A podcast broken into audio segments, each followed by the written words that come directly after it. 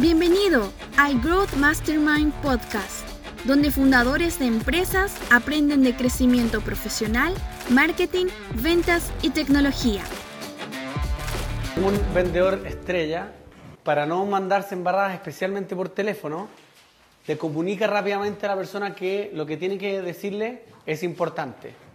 Cuando la persona que está al frente percibe que lo que le va a decir es importante, la persona también, por medio empatía, se da cuenta y le da la importancia. Si yo la llamo y le hablo de cualquier estupidez o que no es importante para ella, porque lo que es importante para mí no necesariamente es para ella, entonces va a ser como eh, una, un llamado incómodo. O sea, de Movistar, que es algo muy importante para usted. Mm. ¿Se quiere cambiar de plan? Entonces yo tengo que mostrarle que es importante por medio, mostrarle, no decirle que es importante, sino mostrarle que es importante. ¿Ok? Tengo que mostrarle también que es la persona adecuada. Me ha pasado mil veces que me tienen un minuto al teléfono, minutos son 60 largos segundos, un minuto al teléfono y sabéis que yo no tomo esa decisión, compadre, hablo con mi jefe. ¿Cachai? Entonces, eh, ¿es usted? Uno debería preguntar rápidamente, ¿es usted quien toma este tipo de decisiones? ¿Ya? Luego, tengo que decirle que, ¿se acuerdan cuando llamé a, hace un par de personas y dije, no te va a robar mucho tiempo, contéstame esta, un, una, dos preguntas antes de, le tengo que mostrar que lo, que lo, lo, que vamos a hablar va a ser corto, no importando si me alargo. Si me alargo porque él, porque él quiere y buena onda y me hizo más preguntas, feliz. Ya, buenísimo. Soy un vendedor, mientras más tiempo hablo de lo relevante para él, mejor. Pero en un principio yo le tengo que mostrar que la llamada será, será corta y la visita probablemente y especialmente también.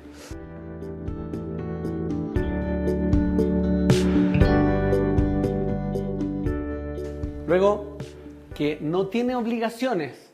Esto, esto no es una obligación para él y no es un ultimátum. Si tú no lo tomas, no seamos, no sea, eh, el mundo no se va a acabar. Y, y especialmente porque cuando yo le pongo un ultimátum a las personas, las personas se sienten, empiezan a tener miedo, sienten que van a cambiar y el cambio no nos gusta. Yo no me quiero sentir obligado. Después podría ser, cuando estoy cerca de cerrar. Acuérdate del contexto que estamos ahora. ¿Cachai? Cuando estoy abriendo la relación con la persona, no le quiero mostrar que estamos apurados que, o le quiero mostrar que estoy siendo eficiente, pero no que hay, alguien se va a morir. No, no, las personas no quieren tener miedo. Entonces todo lo que implica tener miedo se corta. Sí, después, después la escasez ayuda a cerrar, sin duda. Pero después, en, manejo de objeciones, en cierre. Y lo mismo, que no está presionado, eh, sino que esto debería ser una conversación agradable para ellos. Más errores. Discusiones. Esto es un error típico. Me toca enfrentarme con alguien o me toca hablar con alguien y la persona te dice algo como, eh, pero es que tú lo que me dijiste no es lo que cumpliste. Y se pone en, un, en una energía negativa. Error típico, lo he visto mil veces, es contestarle en la misma energía. Eh, ¿Cómo que no? ¿Yo te mandé la cosa o no te la mandé? Sí, pues, te revisa, pues. Perdón, te lo expliqué mal. Eh, quizás debería haber sido. Aunque no sea error mío, quizás. ¿Qué te parece si revisamos de esta otra forma? Si mi nivel de energía no empata con el nivel de energía de la otra persona, yo debería poder canalizar la conversación para que no sea un enfrentamiento. Los vendedores en general caen en la, en la clasificación de una persona que está en mi contraparte, delante mío y no al lado mío. Yo tengo que tratar de transformar esa relación en alguien que está al lado mío y no contra mí.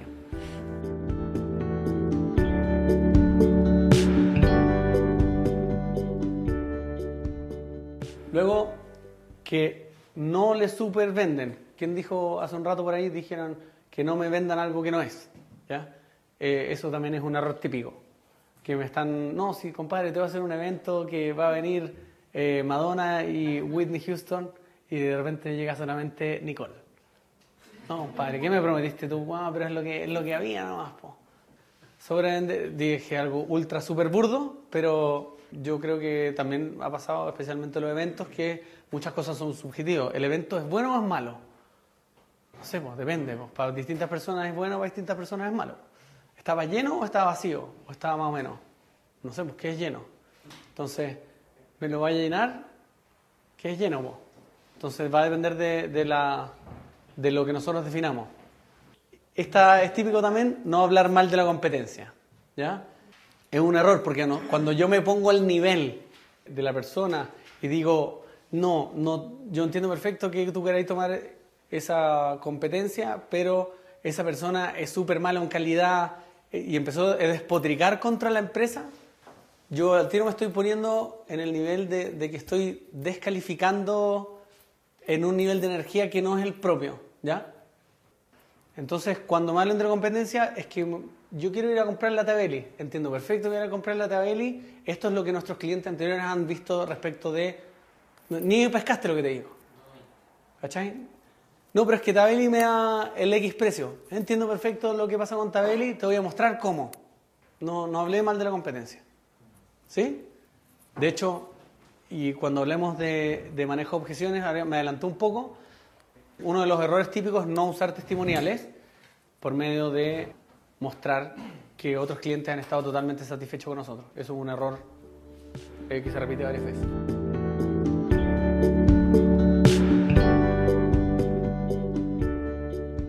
Actitud negativa, les voy a contar una mini historia. Había una vez, esa se la sabe, ¿no? ¿Sí? Había una vez un señor llamado el Mago Valdivia, ¿ya? Que el Mago Valdivia, no sé si cachan, tiene ese auto, o no sé si todavía lo tiene, probablemente ya lo vendió. El Audi R8, que vale, no tengo idea, pero... ¿80 palos? 80 palos. Tenía un tío mío, jefe de ventas, en Audi, no sé si todavía, pero en ese momento era el jefe de ventas de Audi. Y me contó esta historia, pues llegó el mago Valdivia en verano, con bermuda, chala, una chasca así medio rasta y una, y una musculosa. Hola, ¿quiero probar el R8? El vendedor lo mira de arriba abajo y le dice, no, no está disponible, lo lamento. Y lo corta. El mago Valdivia se enoja, así mal, quiero hablar con tu supervisor. Hace un show, va arriba, quiero hablar del R8 un vendedor que estaba más o menos entrenado le pregunta, lo califica bien, le hace 3, 4 preguntas y se da cuenta que era el mago Valdivia. Vamos al R8. Le vendió el R8, ya, se ganaron eh, tremenda comisión y al vendedor le agarraron y le hicieron así, patada. ¿Por qué? Porque obviamente se perdió de tremenda comisión que le hubiera pagado yo creo los próximos tres meses, ¿ya? Pero al vendedor, a ver, yo creo que en verdad, en verdad, en verdad, en verdad, no es totalmente culpa del vendedor es culpa del jefe o quien sea que no lo entrenó, porque debería ser capaz de hacer las preguntas calificativas. ¿Cuál es el error de, todo esto entonces? El tener una actitud de pensar que si viene un flaco con chala y, y, hablándome extraño, no, no va a ser alguien que es un prospecto para mí. ¿Cómo debería yo medirlo? Por medio de preguntas calificativas. ¿Y usted sabe qué tipo de auto es? Sí. ¿Y, está, ¿Y usted está pensando en tomar un crédito para este tipo de auto? No sé, no soy vendedor de autos, pero se me ocurren rápido tres, cuatro preguntas fáciles. Sí, lo quiero pagar al efectivo. Ah, perfecto. ¿Y usted tiene plata en el banco? Sí. ¿En el Banco de Chile? O sea, sí. Ya. ¿Y usted a qué se dedica? Soy futbolista. En tres, cuatro preguntas ya debería saber si, si eso aplica o no. ¿Vende usted merca? Otro, no estar suficientemente descansado. Hoy día van a salir tarde, son las ocho y tanto. Hoy día van a salir tarde y por lo tanto se van a cansar, pero yo les recomiendo que ustedes tengan un calendario y tengan ahí bien estipulado desde qué hora y hasta qué hora trabajan y tengan tiempo de descanso para estar con toda la energía. Cuando la gente está cansada, por medio de las, de las eh, neuronas de la empatía, la otra persona se da cuenta. Esta persona está cansado y está aquí solamente por las lucas, no está aquí porque me quiere ayudar. ¿ya? La gente se da cuenta. Entonces, descanse. No, nunca nadie me enseñó DISC no supe llevarme bien con la, con la otra persona, me tocó alguien el, diagonal, me llevo como el hoyo y no tengo, no tengo conexión y no soy capaz de llevarme a esa persona. Hay varias formas de, de solucionar esto.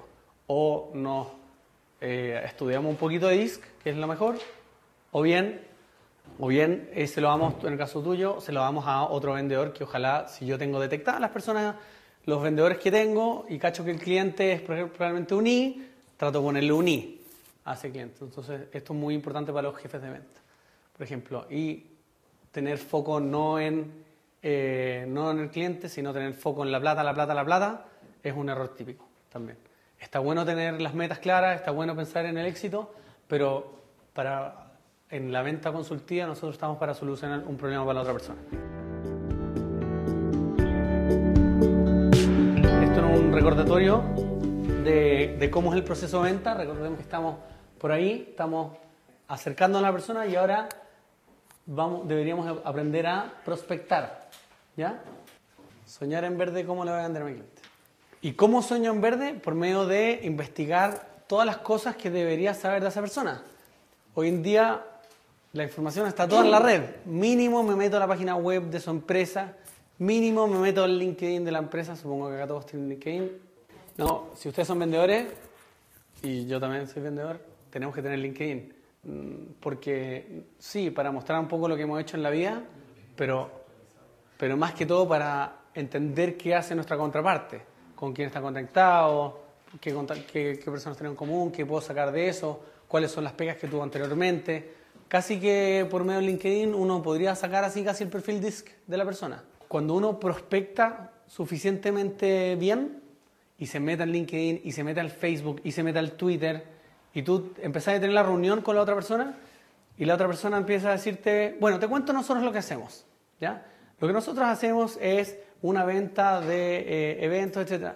Tú podrías, por medio de un buen manejo de la reunión, podría y debería decirle, compadre, sé perfecto de qué se trata tu empresa, sé perfecto con quién hay trabajado, por qué revise tu perfil, porque, no sé si le voy a decir por qué revisé tu Facebook, porque estudié, te googleé, no, pero te googleé.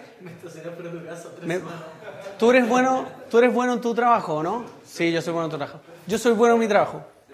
Mi trabajo es resolver todos los problemas para ti que pueda relacionado con esto. Para yo poder saber bien eso, tengo que prospectarte bien, tengo que entender toda la información posible que me ayude a solucionar los problemas para ti. O sea, tú deberías estar feliz de que, de que yo tenga la información para ahorrarte el tiempo y no tengáis que darme un pitch de 20 minutos diciéndome mi empresa se dedica a hacer eventos y bla, bla. Compadre, ya sé que tu empresa hace eventos.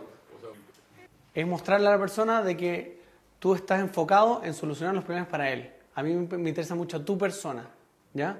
También estudié con tu empresa, o sea, no, no, no estudié solamente a ti, estudié también todo lo que tiene que ver con tu empresa y me di cuenta que hiciste el evento con el Banco Suizo, me di cuenta que hiciste este, este otro evento, encuentro que lo hicieron en la raja. Aparte, obviamente me interesa tu persona. Para poder ser un mejor solucionador de problemas, tengo que estudiar lo más posible, para ahorrar tiempo también para los dos.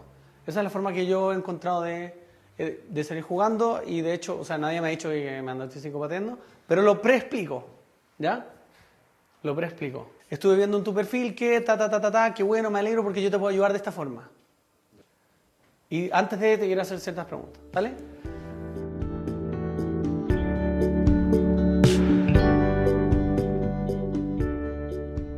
CRMs y historial.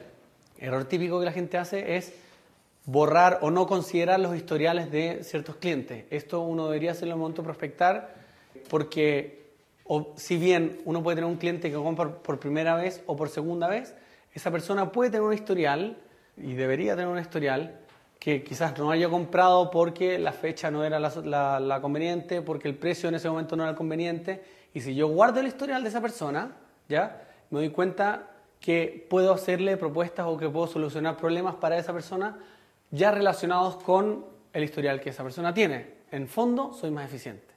Eso es más que todo. ¿Ya? Entonces, ah, eso respecto al historial. ¿Y qué debería también hacer? Debería sacar bien exactamente la cuenta. Esto viene al momento de prospectar. ¿Qué significa sacar la cuenta? Si yo me voy a hacer, me voy a sentar a hacer un evento con los señores de 3M, por ejemplo, y, yo me doy cuenta que los señores de 3M no hacen eventos chicos, ¿qué tipo de eventos, qué tipo de plata debería eh, yo pensar? O, si yo le vendo una cuenta como Tipitap. Tipitap tiene más cadena, ¿es una cadena o es un local solo? Es una cadena. Entonces, ¿cuántas bachas le vende, le vende alguien normalmente a, a, un Tipitap, por ejemplo? ¿Cuántas bachas? ¿A uno? 20. Si son, ¿cuántos Tipitap son? Cuatro. Entonces, ¿de qué tamaño es? Saquen la cuenta.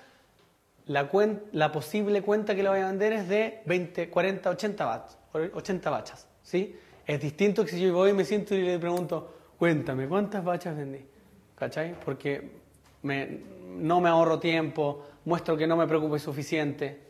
¿Ya? Uno debería presacar todas las cuentas. Don Antonio, ¿sí? ¿Me sigue? uno, los vendedores como usted, con experiencia, yo, a mí me pasaba también cuando trabajaba en DESA y entraba a un local y hacía así, olfateaba decía, tantas cajas de copete se venden acá. Uno ya, igual que tú, uno al olfato ya sabe más o menos, ¿ya? Pero no implica que uno, si uno no hizo la pega de cachar de que, de que esta discoteca probablemente era dueña de estas otras tres, quizás puede ser un acuerdo más grande y de qué tamaño es ese acuerdo y cuáles son todas las posibilidades que vienen después. Nos vemos en el siguiente episodio con más contenido de crecimiento profesional, marketing, ventas y negocios digitales. Para saber más recursos acerca de cómo crecer, entra frismo.com. Hasta pronto.